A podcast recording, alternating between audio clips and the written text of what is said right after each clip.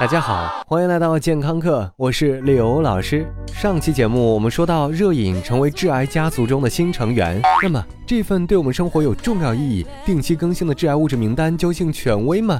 它从哪儿来？又该如何正确解读，不被媒体咋咋呼呼的文章给吓到呢？今天我们的节目就来说一说这份名单。这份权威的名单会时不时的引起大家一阵又一阵的恐慌。虽然大家基本上恐慌一下又回到原来的生活状态，但你仍可能会对莫名新出来的致癌物质名单产生怀疑。这份不定时更新的名单其实是一系列非常详尽的癌症研究报告的大汇编，来自于世界卫生组织旗下的 IARC。International Agency for Research on Cancer，也就是国际癌症研究机构。这个机构创建于七十年代，在过去四十多年里，不断的更新和收集全球范围内所有能致癌的和可能致癌的、不知道到底致不致癌和坚决不致癌的物质和生活方式。如果要说收集癖，那大概就是说他们了。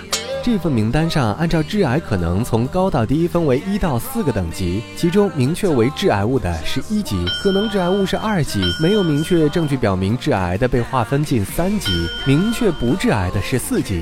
最引起我们注意的可能是致癌物中的二级，因为一个可能包含了太多含糊的东西，我们到底是吃还是不吃呢？如果刘老师告诉你，二级。中还被分为两个独立的等级，二 A 和二 B，二 A。是有有限的证据能与癌症联系在一起，而二 B 是有有限的证据认为这种物质对动物致癌，而缺少证据对人有致癌性。虽然听上去有些复杂，但是我们熟悉的红肉和最近被加入的热饮归进了二 A 级别，而从前咖啡曾是二 B 级别的热门，如今已经被删除出名单。在分清楚这两者之间的区别，我们需要一点点英语基础。即便百度百科中的翻译和解释都是有问题的，因为在英语中，因果联系和普通相关性有非常明确的区别，这一点在中文中不会被仔细区分。所以，当你看标题如 “Hot drinks may cause cancer”，就是曲解了报告。因为英文中 cause 表示因果联系，在官方报告中会说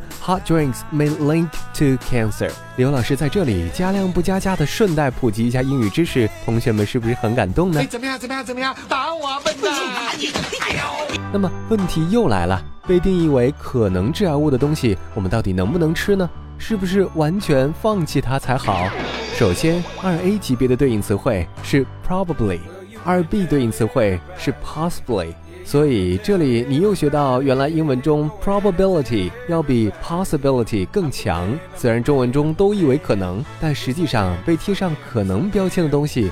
无论是 probable 还是 possible，其实都像一些玩具包装上标明的，此玩具含有细小部件，不适合三岁以下儿童使用，或者饼干包装中的防腐剂，请勿使用一样，只是警示作用。这些物质只会在某种特定情况，在某一剂量或者某特定长度的暴露时间下，才可能引起癌症，并不是说你今天喝了一碗能烫死猪的汤，下个月就能查出食道癌一样。这种情况还有很多，比如。说，当你在快餐店吃薯条的时候，你就会摄入一定剂量的丙烯酰胺，这也是可能致癌物之一。但其实你可能是快餐店的常客，同时你也没有患上癌症。还有很有意思的场景是，理发师这个职业也被归在可能致癌的二级中。同时，那些经常三班倒，今天上早班，明天是通宵的人，也是二级最可能致癌的一种。然而，这些东西在我们生活中实在是太常见了，很难想象，如果我们都很惧怕，不仅没东西吃，而且可能连班都上不了。所以。即便是你熟悉的东西被归为可能致癌物中，听起来虽然可怕，但它本身并不会导致癌症发生。比如说，刘老师告诉你一块小小的鹅卵石能杀死一个人，这句话并没有错，只是没有告诉你这块鹅卵石需要从六百米左右的高度落下并击中你的头顶才能致命。所以这份名单并不会告诉我们究竟怎样才能致癌。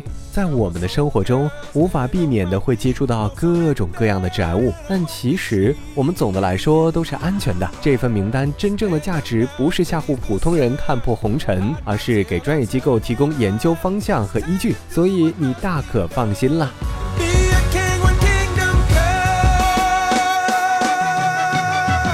健康课英语角。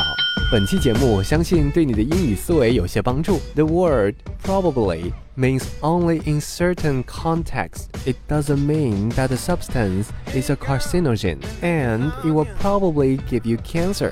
可能的意思是需要放在特定条件下才可能，并不是说这种物质本身会给你带来癌症。感谢收听，回见。